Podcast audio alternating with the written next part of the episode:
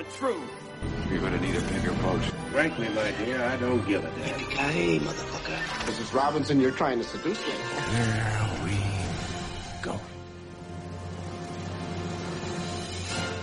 Hola, muy buenas tardes. Este, ya estamos de regreso en las palomitas. Nada Es que no nos escucha muy bien. David, Buenas tardes, ¿qué tal?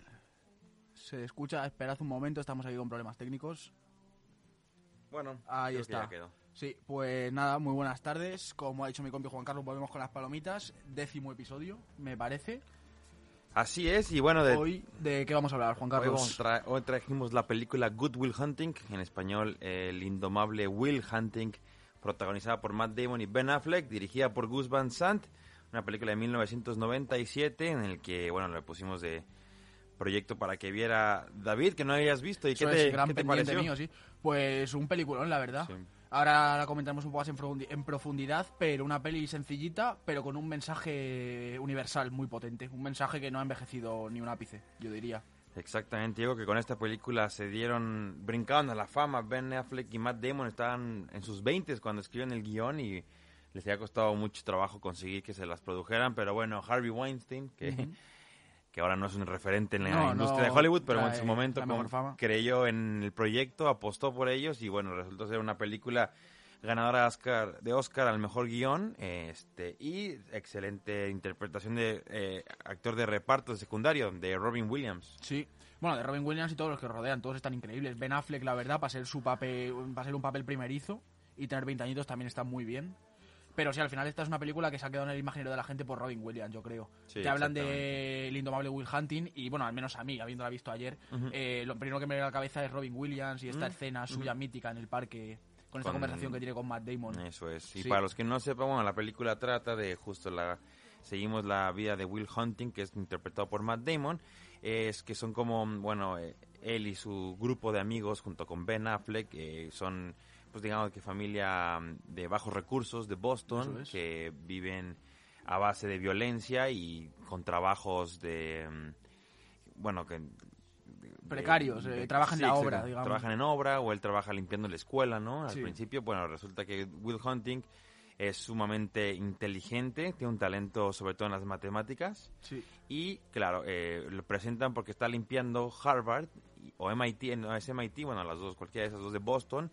Y justo un profesor de matemáticas pone un problema a resolver en una pizarra que está en un pasillo, ¿no? Eso es, y aparentemente es como un reto que hace cada X tiempo en el que es. deja una especie de ecuación que él y todos sus compañeros matemáticos eh, les ha costado, no sé si es dos años resolver algo así, y la, la pone ahí eh, como para ver quién, quién puede alcanzar eso, esas cotas. Y de repente un día, pues esa pizarra aparece, esa ecuación aparece resuelta. Por la verdad que no, de primera no saben quién ha sido, y, eh, y de hecho el, el que la resuelve, digamos que como hacen una especie de, de reunión para que el que la resuelve salga y, y, es decir, y se haga autoría de los hechos, pero no nadie nadie aparece como autor.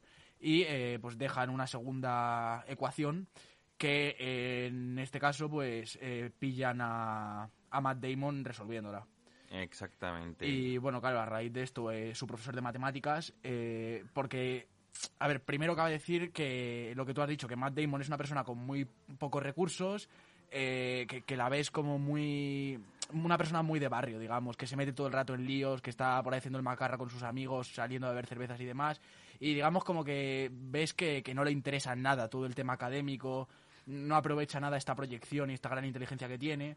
Y esto, claro, se traslada a eh, el tema de la universidad. Matt Damon hace esta ecuación porque no le supone ningún problema hacerlo, pero eh, en cuanto ve al profesor, eh, en cuanto el profesor le ve y él ve que el profesor le ha visto, uy, eh, se va, uy, sale corriendo. Porque realmente exactamente. no le importa que le atribuyen esa autoría. No- No, quiere Exactamente. sentirse más que nadie, ¿sabes? Sí, bueno, y siguiendo un, po- el- el- un poco la, la trama, que aquí, bueno, nos encontramos a justo un Matt Damon, dice David, que tiene, se ve que tiene varios problemas, eh, no nada más, eh, bueno, sociales, sino, bueno, se, se- se tira mucho de este grupo amigos para poder vivir el día a día, digamos que es su familia, ¿no? Sí, Este. Ya después conocemos un poco más el pasado del actor, bueno, de Good Will Hunting, del personaje. Y este y bueno, aquí nos presentan después a, a cuando el profesor, protagonizado por Stellan Skarsgård, se da cuenta del talento que tiene Matt Damon, pero claro, Matt Damon, eh, por ser tan violento, se mete en tantas peleas, acaba como en condición, ¿cómo se llama? Cuando estás en el prisionero, pero no tienes que más bien cumplir como... Sí, para ser acaba menor de en edad, calabozo, digamos. Como, ser- como es menor de edad, creo, en el personaje es menor de edad, no puede meterlo en la cárcel, pero necesita este tutoría y necesita sobre todo un psicólogo. Sí. Entonces le empiezan a, a lanzar varias propuestas de psicólogos y ninguno en- encaja con él hasta que conocemos a Robin Williams. Eso es. Y bueno, ahí nos metemos más al personaje, a la amistad de estos dos que se desarrolla de una forma increíble porque te empatizas más con el personaje porque claro, cuando está en la parte de super talento y cuando te ven a él este resolviendo problemas eh, matemáticos súper complejos, pues tú lo ves como algo inalcanzable, pero cuando te lo aterrizan un poco a un personaje que ha sufrido y que tiene un pasado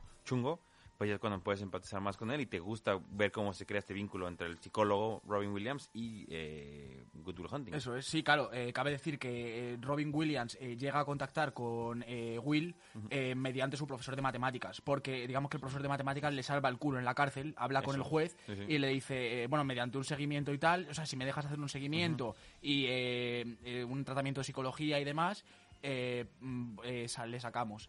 Eh, y nada, acepta eh, después de varios intentos con diferentes psicólogos que ninguno es capaz de soportar y sobrellevar a Will por lo listo que es, por lo, lo pedante que puede resultar. Y también le mandan como a psicólogos que se ve que son eh, psicólogos de marketing, ¿no? Que Sí, sí. No es un psicólogo que va a empatizar con es un psicólogo que quiere usar sus métodos que estudió en las escuelas más prestigiosas del mundo y que te quieren presentar a psicólogos que, que utilizan a Will como un experimento, no tanto como una persona normal, ¿no? Sí, sí, totalmente. Y eh, bueno, eso, eh, estos psicólogos de postín, digamos, son incapaces de seguir el ritmo de Will hasta que eh, el profesor de matemáticas desesperado pues se acuerda de un compañero antiguo de suyo de la universidad que, que presumiblemente eh, presuponemos que eh, se acuerda de él por lo parecido que puede ser Robin Williams con Will, digamos, aunque teniendo sus diferencias, Sí. sobre todo por experiencias vitales Sí, sí. eh, pues eh, se acuerda de este psicólogo y cree que es el idóneo para Will. Entonces los presentan y a partir de ahí se va generando esta química que tú dices, que es lo mejor de la película, la relación que se va que se, fra- se va fraguando entre, entre Will y Robin Williams. Y como buen viaje, como buen guion de Siguiendo al Héroe, pues nos encontramos a Will este, topándose con, eh, con una novia, con sus amigos, con varios personajes que se van este, afectando la forma en la que se interactúa Will.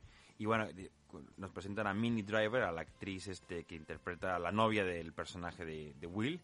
Igual este, tiene un papel muy importante en las tomas de decisiones de Will y sobre todo al principio que Will eh, se empieza, pues digamos, a enamorar de ella y, y no lo quiere aceptar o no está dispuesto a entregarse en un principio a, a ella o como pareja y Sí. también lo vemos este cómo eso eh, afecta gracias a todo el pasado violento que, que tuvo. Exacto, de hecho yo creo que antes de mencionar el pasado violento y tal, el primer punto en el que vemos que Will eh, no es, eh, digamos que tiene carencias, que no es un tío que puede sobrellevar todas las situaciones, porque sí que te presentan a Will como un tío que es capaz de resolverlo todo. Sí. Te presentan, por ejemplo, una escena, esta famosa escena en el bar en la que eh, digamos que Ben Affleck, el amigo de Will, va a ligar con unas chicas y, y aparece un tío vacilándole y llega Will como para salvar la situación y deja en mal lugar al tío. Te presentan un montón de situaciones en las que Will es el jefe y controla. Sí. Y digamos que cuando te presentan esta relación con, con esta chica, es la primera vez en la que vemos que Will realmente no controla todo, que tiene muchas carencias. Y lo vemos esto en el espectro emocional, que no sabe,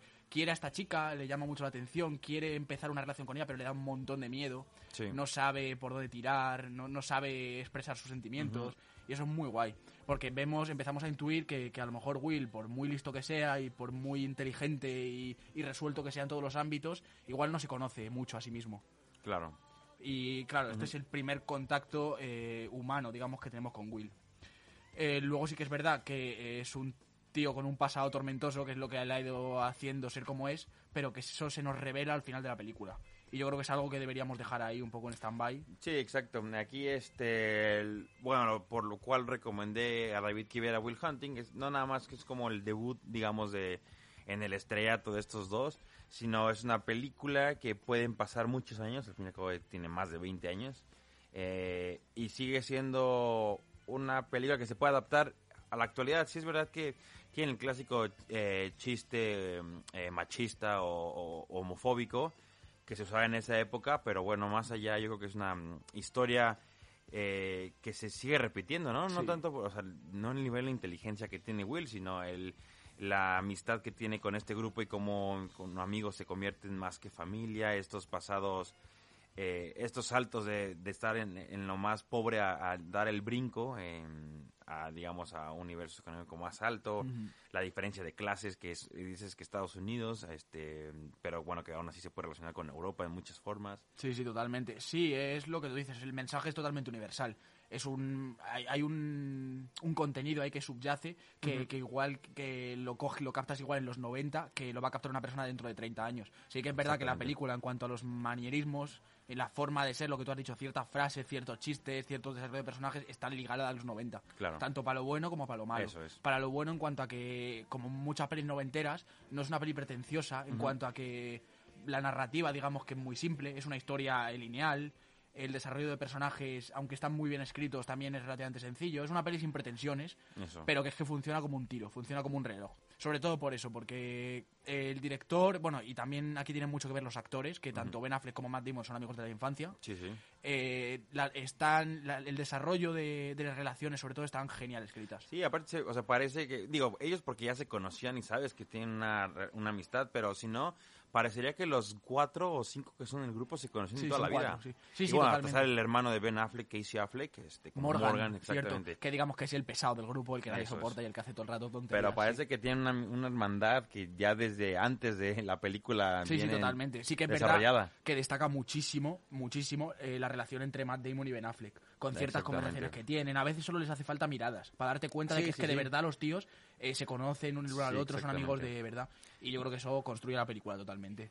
Sí, aparte es una amistad que hasta la fecha siguen este, manteniendo mucho. eh, no, bueno, no tanto en producciones, no han compartido tanto... Bueno, no sé si han compartido otra no película de protagonistas los dos.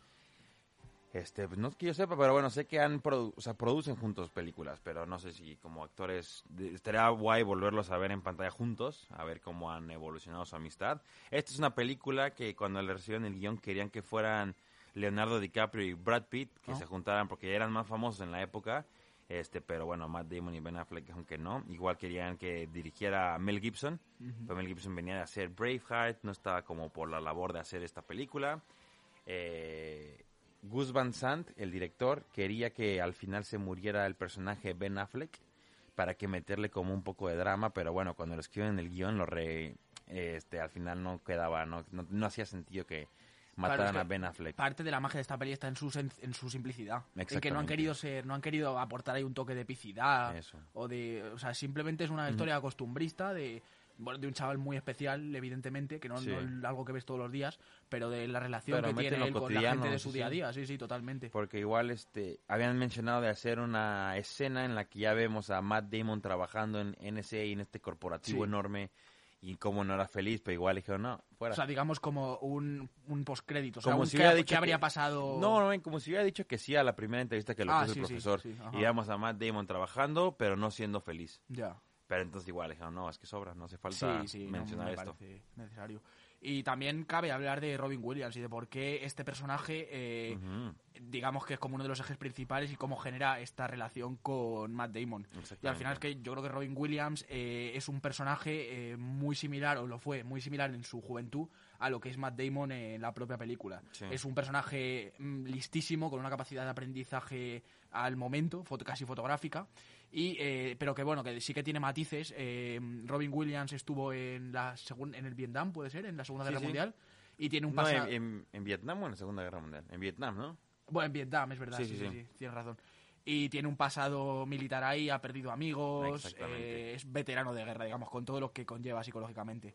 Y también tiene una historia de amor eh, truncada, ya veremos por qué, Eso. eh, que, que al final le ha, le ha hecho ser lo que es. O sea, en todas las conversaciones que tiene con Matt Damon vemos que realmente lo único que les diferencia es eh, todo el todo el aporte emocional que tiene Eso. Robin Williams, con, porque con el paso de los años eh, el tiempo se lo ha ido dando Eso es. con su mujer y, y porque, bueno, Robin Williams ha estado más abierto quizá a todas estas experiencias emocionales de las que- tiene miedo absoluto Matt. Damon. Sí, justo lo que mencionas. Este, estás aquí comparando a inteligencia, digamos, nivel académica, que la tiene Matt Damon, contra nivel, contra experien- contra mm, inteligencia de experiencia, que es la que tiene Robin Williams, que en la frase esta famosa que dice del parque, que la que le dice, me puedes contar todo lo que quieras de, de Da Vinci, ¿no? Sí, sí. Pero nunca has estado ahí viéndolo físicamente eh, en París y oliendo la pintura y la experiencia completa de entrar al Louvre a ver una, una obra. Ahí está. Sí, es Y- increíble eso. Y, y ahí es cuando dices, bueno, gana más la experiencia emocional, la de trayectoria, que la de leerte un libro y, y creer que sabes todo. Claro, sí, de hecho es, o sea, te lo muestran desde la primera vez que se conocen. Digamos que es un poco el choque entre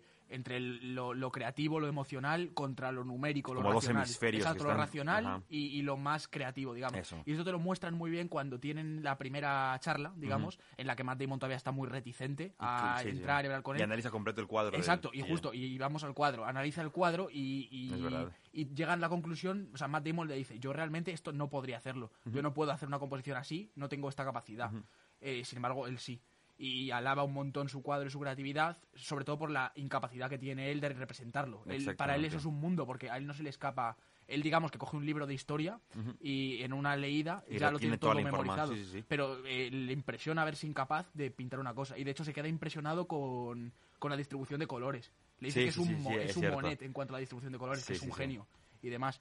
Y bueno, eso sí, le hace un análisis de su vida en base al cuadro. Le dice, no, tu mujer te dejó no sé qué. Y Exactamente. el, otro se queda loco. Sí, que es Pero cuando sí, hasta- digamos- pero lo que se queda loco, pero como que se motiva para llevar la terapia Claro. completa, el proceso Sí, sí. terapéutico de, de Will. Sí, digamos que hay más que más que común querer ayudarle. Yo creo que todo esto empieza como un choque de egos, de Eso. una competencia, en plan de joder, cómo este tío me ha analizado en base a mi cuadro. es un poco la pelea constante entre Robin Williams y el profesor. Sí, de hecho, sí. que sí, son amigos de que estudiaron juntos, ¿no? En la universidad. sí, lo hemos comentado, se estuvieron en la conocieron, universidad, ¿no? estuvieron en la este, Unos tíos psicología y otro matemática que no tienen nada que ver, pero se conocieron ahí, pero claro, uno se, se, de- se dictó más por el lado de venderse, de querer tener la fama, el prestigio de ser de Harvard, y Robin Williams pues, se decantó más de meterse, yo creo que al mundo humanista, digamos. sí, a la al- psique, ¿no? Analizar la psique de las personas. y lo- Sí, literalmente es una vez más lo racional del profesor de matemáticas eh, versus eh, lo emocional del, del profesor de psicología. Exactamente. Eh, entonces sí, eh, Igual se repite esa, esa- eso con Matt Damon y Ben Affleck. Correcto. Él es el mismo que le dice, es que yo me encantaría estar en tu lugar, este, tú no, tú, este, tienes que hacer esto por nosotros y tienes que, me encantaría no verte aquí en Sí. nuestra rutina porque van a construir una obra o van a deshacer la obra porque creo que están tirando un edificio, ni Sí. siquiera están construyendo nada. Sí, están están tirando un edificio, después de ahí se van, beben cerveza, se van a ver un partido de béisbol local, eh, o sea, su vida se vuelve un poco rutinaria. Matt Damon pensaba que eso era como la felicidad o pensaba que con eso era feliz. Y Ben Affleck que le dice, no, no, a ver, espera, tú tienes que moverte, aprovecha. Sí, o- tú le dice literalmente, tienes un, eh, un bono de lotería ganador, Eso. aprovechalo. Porque digamos que sí, que Matt Damon está como muy... eh, es muy un conformista. Digamos que, que tiene todas las no tiene herramientas. el panorama, ve hacia adelante y... Exacto, ¿no? tiene visión de túnel, como los caballos en una carrera. Y es eso, digamos que tiene todas las herramientas y todas las capacidades para salir adelante y destacar como una persona de éxito, pues eso, ya sea a nivel académico o en cualquier otro ámbito. Pero eh, como se ha creado en un entorno, eh, pues eso, eh, en un entorno de pobreza, amigos de toda la vida con los que se lo pasa bien y se puede ir a tomar cervezas. Eh, chicas que, bueno, que aunque no mantenga una relación estable nunca, digamos que por ahí va pillando de vez en Eh, cuando y tal. está como muy tiene un trabajo que por mucho que sea un trabajo eh, que, que a él se le queda por los suelos porque al final es un trabajo físico Sí, sí. que no le supone nada pues ya es un trabajo en el que está a gusto y está establecido. Digamos que como para él no concibe otra vida. No, no, no, no, no. pero yo creo que entre, le- entre Robin Williams que va costando un poquito más pero sí desde el principio con Ben Affleck que es como su hermano prácticamente sí que le va empujando digamos que es como que el que le baja un poco a la tierra Sí, el que le va exactamente. empujando un poco y de hecho lo que tú comentabas ahora tiene una frase hay una conversación increíble cuando están los dos en un descanso de la obra de la demolición vamos Sí, sí. en el que Ben Affleck le dice eh, eh, mira tío eh, yo en 50 años voy a seguir aquí voy a estar casado probablemente lo que sea pero me voy a levantar a las 8 de la mañana para venir a la obra Eh, tú no deberías ser así espero no verte aquí en ese momento Exactamente. y también le dice, de hecho, que uno de los momentos más felices para Ben Affleck es cuando eh, todos los días va a recogerle a su casa, pues los 10 segundos eh, antes de llegar, al cruzar la esquina de su casa, Sí, sí, sí. eh, como Ben Affleck eh, piensa que, que, que quizá ese día es por fin el día en el que Matt Damon se ha ido y ha decidido coger las riendas de su vida y hacer algo interesante con ella. Pero luego, claro, llega a su casa, Matt Damon está ahí, le recoge y se van de cervezas. Sí, Entonces, bueno, es, es un poco esto, digamos. Eh, en definitiva, como, como una persona con todas las herramientas y toda la inteligencia y capacidad para, para hacer de su vida lo que él quiera, eh, por, por haberle enfocado mal su vida o por no tener las compañías necesarias o los empujones que debería, exactamente. ¿cómo no aprovecha esto? Sí, sí, esta es una película que yo le metería, o sea, lo, se lo recomiendo a los jóvenes que están este, empezando a, Conocerse. a conocerse, a ser un poco más independientes, salirse un poco de esa rutina y sobre todo a no tenerle miedo al cambio. Sí, Al, al, al, al salirse de su barrio, de, de lo que está acostumbrado a hacer todos los días, tarde o temprano se va a acabar porque al fin y al cabo la vida es cíclica, entonces vas a tener que dar un paso, aunque después en algún punto puedas regresar, tienes que aceptar que en algún punto va a haber un cambio Eso es. y que no puede seguir todo siempre igual y yo creo que esto le empuja mucho a Ben Affleck a que Matt Damon lo haga. Eso es. A que, oye, nos vamos a seguir siendo amigos, vamos a seguir siendo mi hermano, pero por favor no estés cuando vaya por ti, a la hora. Sí, totalmente. Es como eh, antepongo tu, tu bienestar, tu futuro, al hecho de nuestra bonita relación, ¿sabes? De toda la vida. Y sí que es muy importante lo que tú has dicho, no tengas miedo al cambio. Y también es el hecho de, eh, de joder, por muy inteligente que seas, por mucho que aprendas, lo que Ya, sea, para, para hablar de algo tienes que vivir esa experiencia. Sí. Y tienes que construir tu opinión en base a tu experiencia. Que es una cosa que acostumbramos el 100% de la gente, yo diría, a hablar un poco de lo que no sabemos. Sí, sí, ¿Sabes? sí, bueno, Es- sí, a mí sí, no me metes con política porque me vuelvo experto. Ahí está, como todo el mundo. Entonces eso es un poco, eh, no te las des de listo, vive las experiencias y Eso atrévete a vivirlas si se presentan. Exactamente, pues bueno, eh, espero que se le hayamos vendido la película a los que no la han visto, se lo recomendamos, el problema es que no es fácil encontrarla, Eso eh, es. pero bueno, si tienen Blu-ray o DVD, pues ya saben dónde pues, pueden comprarla, pero no está en ninguna plataforma de no, pero bueno, siempre se puede buscar ahí off the record. Exactamente. Como sea. Y bueno, eso, en definitiva, eh, hay mucho Will Hunting por ahí, mucho chaval de barrio, digamos, que, puede Will ser Hunting. muy listo, puede tener Eso muchas es. aptitudes, pero no, no tiene a alguien al lado que le empuje y le diga, tío, eh, cambia tu vida, ¿sabes? Cambia tu rutina. No tiene un Justo. Robin Williams, como puede tener este. muy bien. Así que ahí está, eh, para quien quiera verla, es lo que ha dicho mi compi. Es una peli que yo creo que la escena del parque eh, tiene que, tendría que ponerse a los chavales pequeños, en una clase Sí. de ética o de Sí, algo sí, así. sí. Tendría que verla todo el mundo. Porque, Sí, porque nada, es, una increíble. buena, justo Joder, es, un una- mensaje es un increíble, mensaje muy positivo. y moral Sí, y todo que y real. Sí, totalmente. muy con los pies en la tierra, sí, sí, sí. Así que nada, eh, recomendadísima. ¿Algo más que añadir? No, nada, este, recomendadísima esta película de Matt Damon, eh, sobre todo Robin Williams, que en paz descanse, Sí. ganó el Oscar por esta película, Merecidísimo. así que vale mucho la pena, disfrútenla y véanla.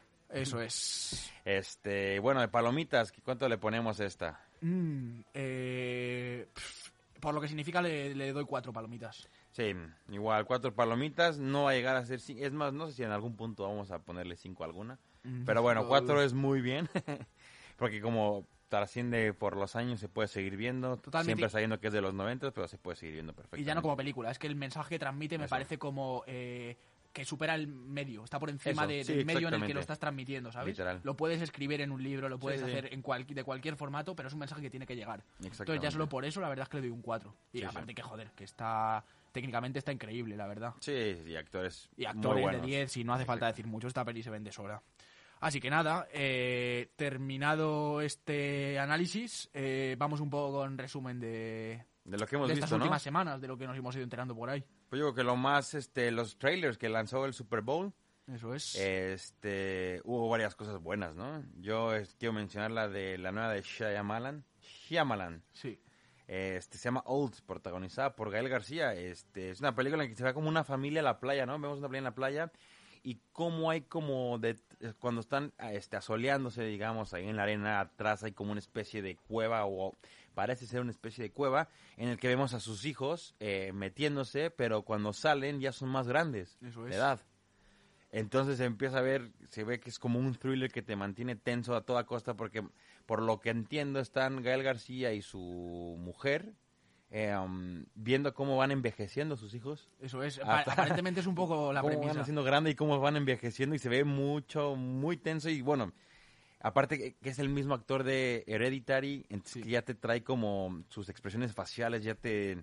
Sí, le ves la te cara y ya te da ansiedad. Drama, exactamente, sí. te da mucha ansiedad. Entonces se ve bien y, y Shyam- Shyamalan es muy, un director, te puede gustar o no, pero es un, un director que tiene marca propia y, y- y se ve, bueno, muy creativa la, la historia. lo Correcto. Y además la historia es lo que tú has dicho, llama mucho la atención el hecho de... O sea, la premisa es mega original. El Sí. hecho de, en cuanto a lo que te presentan narrativamente para, para contar un drama, el Sí, hecho sí. de que tus hijos vayan envejeciendo delante tuya, perdiendo todas las experiencias que han podido vivir a lo largo de su crecimiento y cómo tú lo vas viendo impotente, a ver cómo lo desarrolla, pero a mí me llama Sí, mucho. sí, igual. Y A ver, este tío tiene un toque personal increíble Eso, que, que te guste o no es lo que tú has dicho. Es como ver, eh, pues eso, un, un Tarantino, un James Gunn. Sí, exactamente. mm, actores así viene. que por mucho que sean blockbuster, sabes que tienen su toque personal ahí. Sí, y bueno, son de estas películas, yo creo que las que te puede desilusionar mucho el desenlace cuando esté mal justificado el por qué envejecen las personas. Posiblemente. Porque es muy difícil poder justificar sí. en que te vas atrás de una piedra y regresas viejo. Entonces, bueno, Pero es veremos. de estas pelis de disfrutar más el camino. Espero. Todo esto hablando habiendo visto un tráiler, claro. ¿qué otro salió? Así que veremos a ver. Eh, bueno, películas. Salió Fast and Furious 9. Otra vez eh, vemos, bueno, pero sin The Rock, esta vez. Yo es que no. Por la pelea de en Vin esta Diesel saga y- nada que aportar, no tengo ni idea. Sé que Fuera- el protagonista se llama Toreto. Y lo, y lo Sí, sí. supe hace un mes. O sea, para que me entiendas. No, ni idea. Bueno, la, la nueva entrega, obviamente, sin, sin Paul Walker, evidentemente, pero Evidente. sí sin The Rock por eh, la pelea que hubo por, creo que Fast and Furious la 8, en la que se pelearon Vin Diesel y The Rock, pelea de egos, yo creo. Ajá. Y bueno, eh, se separó de la franquicia, él siguió con la suya. Y eh, vemos aquí al nuevo villano, otro de la mm, WWE, que se llama es? este John Cena. Anda. Entonces, bueno, otro que se ha vuelto taquillero en el cine junto con Batista y The Rock, ¿no? Siempre es bueno ver a estos peleando en acción y el regreso de Charlize Theron como la villana. Creo que sigue Gal Gadot. Entonces, bueno, un- una franquicia que, que ya no tiene nada que ver con Rápido y Furioso, ya no tiene Totalmente. que ver con las carreras de coches, pero que la gente, o sea, bueno, yo soy de esos que sí la van a ver. Sí, O sea, es la gallina yo- de los huevos de oro de Sí, sí. Hollywood ahora mismo. Pueden sacar 25 películas que Sí, va a seguir teniendo fandom. Y sabemos eh, si va a ser la última, si va a haber más. Pues no, lo se ha sé, dicho yo nada, creo- ¿no? Realmente. siempre y cuando tengan taquilla no tienen por qué dejar de hacerlo. No, no, totalmente. Entonces se puede volver un Misión Imposible, se puede volver un James Bond, que van a seguir y seguir y Sí. seguir. Entonces, bueno, hasta que Vin Diesel ya no le dé. Vamos a ver a Vin cuerpo. Diesel con Takataka Sí, sí, eh, cogiendo un Lamborghini. Y bueno, y Falcon and the Winter Soldier también, ¿no? Sí. Que esa ya estamos bastante, ya hablaremos un poco de WandaVision, pero bueno, es la, la, la continuación, bueno, no la continuación, pero después, en cuanto acabe Wanda, empieza Falcon, ¿no? sí, La me suena que para el 15 de marzo o algo así. Ah, el primer capítulo. Exactamente, que güey, si siguen con la línea de Capitán América, yo voy a estar feliz viendo esto. Sí, totalmente. De hecho, es que se ve un calco Sí, de, sí. de un poco de la narrativa y el tono de Capitán América. Esperemos que se ciña un poco al tono del Soldado de Invierno, que me parece una de las Sí, pelis más sólidas de Marvel, Sí, sin sí, duda. Y sí, se ve un poco, evidentemente, más eh, eh, serie de superhéroes genérica en cuanto a persecuciones, eh, explosiones, disparos. Eh, se ve la, la dinámica de los dos, yo la he visto muy eh, Bad Boys, muy, Sí, exactamente. muy Buddy Ah, claro, de porque este avance de- que vimos hasta tienen como esta, parece que están haciendo una terapia en pareja, ¿no? Sí, además, sí, O sea, totalmente. tienen la Y- parte cómica, pero también la parte de badass. de Exacto, y digamos que destruir. como que uno representa este rollo más badass, eh, que Sí, sería sí. el soldado de invierno, que hace comentarios aquí un poco Y como es el evidentes, y el otro es el del comentario Sí, es cómico. verdad. Es, un poco de la típica dinámica de Buddy Sí, Movie. parece que Winter Soldier siempre está de malas, ¿no? Sí, Me hombre, parece también. que, oye, no le pueden contar un chiste y no puede sonreír. A lo mejor si has estado eh, coaccionado mentalmente por, Sí, por, por unos nazis locos toda la vida, pues influye, claro.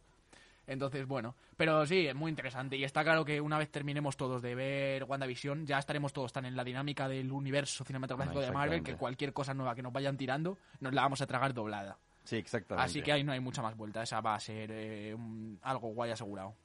Y bueno, y Warner apuesta por Superman y Lewis, que es el mismo Superman de que ha venido trayendo las, las series, ¿no? Del DC sí, de la Universe. CW. Exactamente, y que, bueno, que este Superman nos presentaban ya en Arrow, en Sí. Flash, entonces él va a sacar su propia serie con Lewis, este, pero bueno, eh, no sé, bueno, si, si lo están haciendo es porque les va bien. Sí, creo, sí, y bueno, eh, yo qué sé, a mí es que la CW realmente nunca es algo que me ha llamado mucho, pero sí que estoy viendo que está teniendo mucha buena acogida en redes este tráiler y demás. ¿Ah, sí? Sí, No, sí, sí, qué bueno. sorprendentemente sí. Y eso te presentan, digamos, a un Superman ya más asentado con una familia, eh, casado con, con Lois, que en mi compi dice Luis, eh, para que no se entere es Lois. Eh, Lois Lane. Ya, como debería decirse, pero aquí me parece que no mucha gente la conoce. Bueno, en México es Luisa. Joder, peor me lo pones, sí, sí. Bueno, nos quedamos con Luis, entonces. Y pues eso, eh, nos presentan ya esta pareja muy asentada, con dos hijos eh, relativamente creciditos ya, y supongo que será un poco, pues, eh, los super problemas de papá. Y Sí, ya está. exactamente. Interesante, quizá, sin más. Y Nobody, ¿esa cuál es? Eh, Nobody es una película de acción de los directores de John Wick. Eh, digamos que han utilizado esto como eh, la- el movimiento de marketing para venderla. Y pues aparentemente es como una peli de un tío al que le va mal en su trabajo, en su día a día, en sus relaciones de parejas, pero que por lo que sea pues es un hacha matando gente. Que es el actor de Better Call Saul, ¿no? Y el de No, no Breaking lo Bad. ubico, no sé decirte ahora mismo. El abogado, ¿no es? Ah, el de Better Call Saul. Ajá. Ah, mm, es ¿No es posible. Ahora mismo no sabría decirte. Y bueno, y Disney presenta a Raya y el último dragón, ¿no? Película de animación de Disney. Este no es Pixar, pero bueno, es de las eh, pues Disney Animation, los que trajeron Frozen y esto. Sí. Que es un poco del estilo de la animación de Pixar. Ya, ya vemos un mundo más 3D, no es tan... Sí, es una animación más moderna. Y bueno, este, no, no sé bien de qué va la de historia, es, es como, no sé de qué parte de Asia es, no sé si Japón Ya, o eh, China o no no nos aventuremos a decir. decirlo porque tal cual no tenemos ni idea, pero sí que es lo que tú dices, es una película un poco te da los feelings de ¿cómo se llama? de cómo entrenar a tu dragón de. DreamWorks, me parece. Sí, sí. Pero un poco llevado al mundo oriental, lo que tú dices. Vemos ahí eh, mitología asiática, samuráis, eh, etcétera. Lo que pasa que esta película sí que ha tenido mucha polémica porque sí que se anunció eh, que igual que Mulan, pues iba a emitirse eh, tanto tanto en cines como eh, previo pago en plataformas. Ah, sí, pagando. Eso es, sí, sí, bueno. pagando una vez más. Que porque supongo que al final con Mulan pues le salió bien la jugada. Sí. Entonces al final la culpa es más del carísimo. consumidor que del producto, claro. ¿sabes? Sí, si la gente lo compra, pues ellos van a seguir haciéndolo, evidentemente. Exactamente. Entonces, pues sí, ahí está, ya veremos qué tal. Sí, y bueno, anunciaron el Snyder Cut, ¿no? Que iban a lanzar el último trailer Cierto. antes del lanzamiento de la película, el 14 de febrero, este, de la película esta que van a hacer de... Al final es una sola, ¿no? No van a ser, Sí, no va, van a ser va a ser un solo corte de, un solo corte, de cuatro, horas. Ahí de, está. de la Liga de la Justicia, a ver si hay alguna forma de salvar este mundo. Lo Sí. dudo, está complicado, está pero complicado, bueno. correcto. Y vemos la imagen del Joker, Exacto, ¿no? nos la presentaron con esta imagen del Joker, eh, esta imagen de la que se llevaba hablando mucho tiempo, porque, porque se había dicho que se iba a recuperar a Jared Leto, al Joker de Escuadrón Suicida, que tuvo tanta crítica detrás por su apariencia, porque era horrible. Eh, y- yonki. Sí, parecía un, un chulo putas de la Un calle chulo. Montera, ¿sabes? Lleno de, de tatuajes y de Sí, sí, sí. joyas y con una K-47 dorada y... Bah, no sé. Y bueno, pues eso, eh, básicamente nos presentan a este... Nos representan otra vez a este Joker de Jared Leto, caracterizado de otra forma, para unas secuencias que va a tener, en, digamos, como en el mundo apocalíptico de, de la Liga de la Justicia Sí. En, una visión que tiene Batman del futuro, digamos. O sea que tampoco va a ser nada muy importante este Joker. Y bueno, eh, también eh, estaba esta noticia de eh, la adaptación de, de The Last of Us, que para quien sea algo gamer eh, lo conoce de sobra porque es uno de los juegos narrativamente más potentes de los últimos 10 años. Es una historia increíble de zombies. Mm. Y eh, pues eso, ya tiene eh, prota- protagonistas. Joel eh, será Pedro Pascal, que es el actor de moda ahora mismo. El de Entre moda, el Mandaloriano, el villano de Wonder Woman y demás, pues Bien es un por Pedro tirón. Pascal. Y Bella Ramsey como Ellie, como la niña del videojuego, que es esta actriz de Juego de Tronos. Sí, sí, la, mm, una de las niñas del norte que mm, al final se sacrifica matando al, al enorme, este, bueno, Sí, a uno de los gigantes. uno de los gigantes. Pues sí, por eso, pues para quien no se conozca de las sofás, a ti no creo que te suene, No, no, ¿no, nada, que va. Pues es eh, un videojuego eh, puramente narrativo de historia, eh, de una invasión zombie, digamos. Bueno, de una invasión zombie, de un virus que se propaga. Y, y es el juego en cuanto a construcción de personajes mejor que, que más que mejor con el que mejor me lo he pasado vaya Pues se vienen varias películas si de, videojuegos, ¿no? Ahora que lo mencionas. Sí, Esta y sí. la de Tom Holland, la de la Uncharted. de Uncharted de hecho son de la la de- misma compañía Ah, de la- tanto de las como Uncharted son de Naughty Dog ¿Será También- algún nuevo universo? No, no creo que tengan conexión porque en los videojuegos no la tiene y tampoco tendría mucho sentido. Pero y también estaba anunciada una serie de Assassin's Creed, ¿me suena? Sí, de un par de y la que vimos hoy de. Nicolas Cage. Eh, ah, cierto, de Wonderful Land o algo así. Algo No, sé cómo se llama, pero la cosa es que sí. adapta el juego este de Freddy's Nightmare Club, Mm. creo que se llama, en el que pues eh, estás en un eres el gerente de un local de, de comida rápida con animatronics, con estos típicos muñecos robóticos. Sí, sí, sí. Eh, y los animatronics, por lo que sea, se pues eh, te quieren devorar. Cosas, cosas. Y a alguien se le ha ocurrido la maravillosa idea de que esto era adaptable al cine. Eh, pues las cosas, las decisiones. y bueno, eh, tenemos ahí una noticia más. Gina Carano, que es esta chica, esta chica fuerte, morena, que aparece en los primeros capítulos del Mandaloriano. Ah, que es de UFC, ¿no? De hecho, es de la... Eh, ahora que lo dices, sí, es Sí, verdad. sí, Sí sí. me lo dijiste tú, de hecho. Es verdad. Eh, pues ha sido despedida de Mandalorian porque por lo visto eh, subió a TikTok unas declaraciones que además a TikTok, ¿sabes? Unas declaraciones un tanto antisemitas. Ella puso Sí, sí, unas declaraciones totalmente. antisemitas. Sí, no sé... Y más en Hollywood, que eso lo controlan los, nuestros amigos judíos. Además, sí, sí, sí. No, y además en esta época de la corrección, en la que cualquier cosa que salga, cualquier opinión eh, no muy popular, eh, es, totalmente sentenciada. Sí, Así que toma. nada, eh, pues nos quedamos sin uno de los personajes prácticamente protagonistas del Mandaloriano. ¿Sabes cómo lo justifican? A lo mejor meten a la sustituyen nada más o matarán al personaje. Supongo que simplemente se van a olvidar de ella. Como al final es una serie tan coral en la que aparecen Bueno, tantos es personajes y que por mucho que uno tenga más protagonismo siempre va a aparecer otro, pues te da un poco igual, yo creo. Eh, hay una noticia por ahí, Josh Whedon. Sí. Josh Whedon, este, el que, el que, bueno, de por sí era un caos la Liga de la Justicia, el que le hizo todavía más caos, director de Avengers 1 y Age of Sí, Ultron, ¿no? Eso es. Este, bueno, es acusado de abuso de poder, este, por Carisma Carpenter, y también había sido acusado antes por Ray Fisher, de hecho, justo cuando hicieron eh, nuevas, este, tomas para la Liga de la Justicia, ya habían eh, dicho que Josh Whedon abusa, y, no, y ninguno de los actores de la Liga de Justicia había estado feliz con la con el desempeño de este hombre. Entonces, bueno, ahora está acusado de esta Carisma Carpenter que sale en Buffy, ¿no? Eso es, sí, en Buffy, en todos los spin-offs de la serie, en Ángel, etcétera. Entonces, Y bueno. sí, además parecen acusaciones relativamente graves porque eh, por la parte de Ray Fisher es lo que tú has dicho, los reshoots de la película, porque bueno, para poner un poco en antecedentes, la película eh, iba a ser dirigida íntegramente por Zack Snyder, se quedó a mitad de camino, entonces Josh Whedon la cogió a mitad y decidió hacer regrabaciones. Sí, sí. Entonces, por lo que dice Ray Fisher, él les sometió a, a unas jornadas de trabajo abusivas, loquísimas,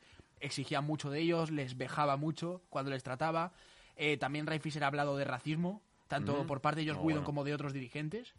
Eh, y bueno, por, por lo que por el lado de carisma, eh, por lo visto la- el rodaje de Buffy le pilló embarazada y Josh Whedon, digamos que la avergonzaba, la llamaba gorda delante de sus compañeros, eh, la hablaba con un tono también muy condescendiente. Se ve que es un tío como un poco demasiado autoritario, Ya. demasiado subidito quizá. Y veremos cómo repercute esto a su carrera.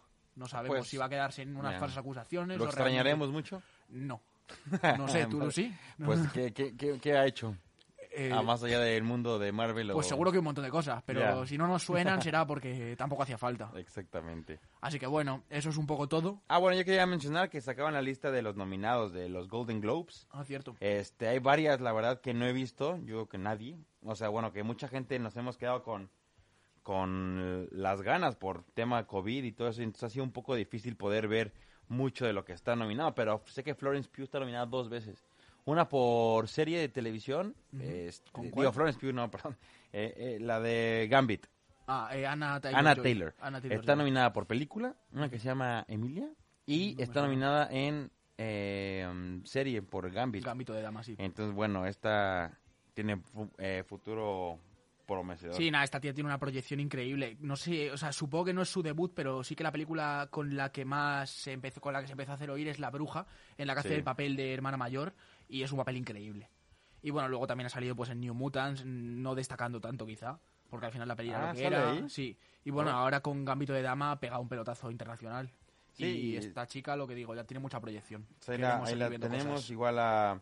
Hay más... eh, Bueno, está de hecho Borat nominado para Mejor Película de Comedia. Es que está el, el comedia y género musical. Igual Sacha Baron Cohen está nominado como actor para este género comedia o musical. Igual James Corden. Nos estamos viendo como un año este muy diferente en cuanto a nominaciones. Pero películas que, que por X o Y no he podido ver.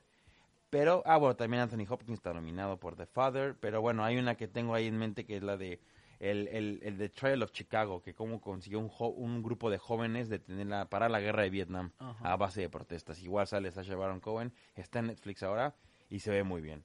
Eh, Vale. Y me, me parece muy curioso esto que dices de la nominación a mejor película de comedia de Borat, porque Borat es la antinominación. Decir, Ya. ataca a todos los estratos, tanto políticos como sociales de Estados Unidos. No exactamente. debería pasar ningún filtro. O sea, cosa que me alegra, que, que- Sí. que tengan cabida estas Sí, sí. O Aquí sea la que sí. ventaja que como los Golden Globes los controla el, ¿cómo se llama? American Foreign Press. Ajá. O sea, literal, la, la prensa extranjera. Claro, no está Este, tan yo coaccionado ¿no? por los gobiernos americanos y demás, como pueden ser los Oscars, sí. Que te dicen mucho, o sea, los que salen ganadores de aquí te dicen un poco cómo pueden ser los Oscars. Ajá. Eh, pero bueno, esto es- la he, hemos, he, he perdido mucho el hilo porque ha sido un año, como digo, complicado. Entonces hay muchos que no he visto aquí. Pero muchas caras conocidas de las personas nominadas. Así que bueno, veremos yo creo que unos Golden Globes este, sin gente, que les llegará el premio a su casa. Sí, supongo, diferentes, desde luego. Este, como hicieron con los Emmys. Pero bueno, eh, seguiremos viéndolo. Eso es, y probablemente hablemos de ellos cuando, cuando se celebren, así que nada. Y eh, bueno, eh, en cuanto a estrenos, eh, este fin de semana está tranquilito. Tenemos La señora Lowry e hijo. Eh, básicamente, Lowry es un pintor muy influyente de Reino Unido, de mediados del siglo XX, y pues esta peli nos va a mostrar un poco la complicada relación que tiene este con su familia. Así que bueno, eh, curiosa. Eh, la verdad es que en cuanto a estrenos llevamos un par de meses por situaciones obvias, pues más tranquilitos. Y luego tenemos La chica del brazalete, que es básicamente una especie de thriller, por lo que parece, en la que una chica de 16 años es acusada de asesinar a su mejor amiga. Eh, y claro, sus padres la defenderán a capa y espada, pero parece que a medida que, que se va resolviendo este caso y demás, pues la verdad se hace algo indiscutible. Y estos son un poco. También había una película ucraniana por ahí, que ahora mismo no recuerdo. eh, y también me parece que reestrenaban, si no fue el fin de pasado, El chico de Charles Chaplin. Así que bueno, esto es un poco los estrenos que hay, como he dicho, flojitos, por razones obvias. Eh, pero bueno, también mañana tenemos estreno del nuevo capítulo de WandaVision, que me parece que casi es lo que más estamos esperando todos. Sí, sí. Bueno, Eh, tengo dos amigos que ya la abandonaron porque se quedaron con el tema de sitcoms y ya no quisieron darle oportunidad. Total, yo tengo alguno que también, que a partir hasta el tercer capítulo fue como, es, pero este producto, ¿por qué? Si vengo de. Endgame, vengo de ver leches, ¿por qué me meten a una sitcom? Pero sí, véanlo, ¿eh? Este último capítulo Sí. acaba muy bien. Eh, tenemos 10 minutitos más, impresiones así rápidas de... Bueno, ya que- llevamos la primera mitad de WandaVision, yo creo que ya podemos Sí. hacer una estimación un poco Sí, de lo que nos exacto. está pareciendo.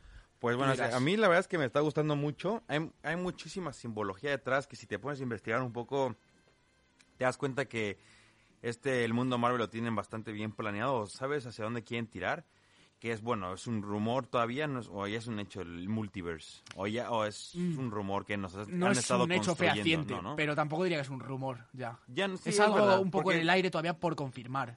Sí, porque Pero- este, si no- sin decir spoilers, eh, eh, se está armando el multiverse por todas partes, no nada más por WandaVision. De hecho, en el avance de Morbius Sí, vemos cierto. este el personaje del buitre, Correcto a Michael Keaton. pero también vemos el póster de Spider-Man de um, Eh, Tobey Tobey Maguire. Maguire, sí. Y, y, y cómo acaba Spider-Man con el... Spider-Man 2 acaba con el... El, El desenmascaramiento de Spider-Man. no, sí, pero ¿quién lo dice? El que sale en la película de Tobey Maguire. Mm, El, que, el de las ah, noticias. con Jonah Jameson, ok, Eso. sí, sí, sí. Entonces ya te Correcto. empiezan a... Y, y, bueno, y Wanda también hay cosillas que se...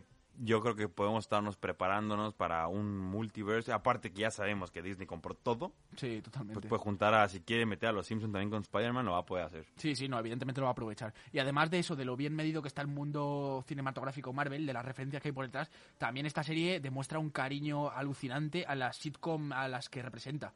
Con un montón de detallitos, de fotogramas igual que, que la serie que representa. Pues por ejemplo, en el capítulo que se va a venir de Modern Family, en el avance que nos han mostrado, Sí, digamos que hay sí. un- una escena calcada a las típicas de Modern Family. Sí, en el capítulo que vimos la semana pasada, De los 80s. hay, hay una especie de presentación rollo intro como es el... Como eh, Full House sí, o- la serie de Malcolm o cualquiera Sí, de esta época. O sea, que por ese lado está muy cuidada.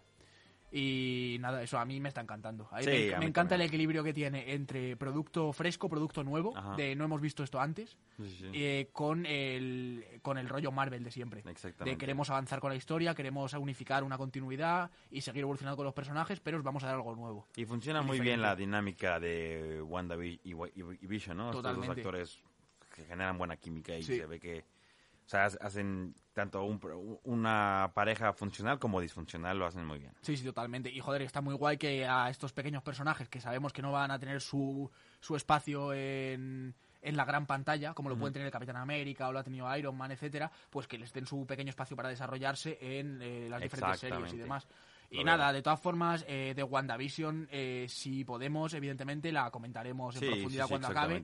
Y como eh, se presupone que va a acabar eh, de manera muy rupturista, va, va a cambiar lo que se viene con respecto al universo cinematográfico Marvel, pues también hablaremos un poco de las expectativas a futuro y los futuros proyectos que pueda tener Marvel y demás. Genial. Así que nada, esto ha sido todo. la semana que viene, ¿con qué venimos? La siguiente semana, como vamos a tener una invitada de honor a nuestra becaria Eso eh, es. Paula, Paula. eh, bueno, propuso hablar del Señor de los Anillos, un poco a grandes rasgos, porque si no nos metemos, digo, al mundo cinematográfico del Señor de los Anillos, sobre todo Eh, sea, las de. Peter Jackson. Eh, hablar un poco de eso, el, el hype que generó, un producto de marketing muy bueno al principio de, la, de los 2000 Entonces, bueno, hablaremos un poco de esto. Eso es. Así que nada, eh, hasta la semana que viene. Esto ha sido todo. Ved mucho cine Eso es. y nos vemos. Venga, hasta luego. Here's Johnny. I will find you, and I will kill you. You can't handle the truth. You're gonna need a bigger boat. Frankly, my dear, I don't give a damn. Yippee ki motherfucker. Mrs. Robinson, you're trying to seduce me. Here we go.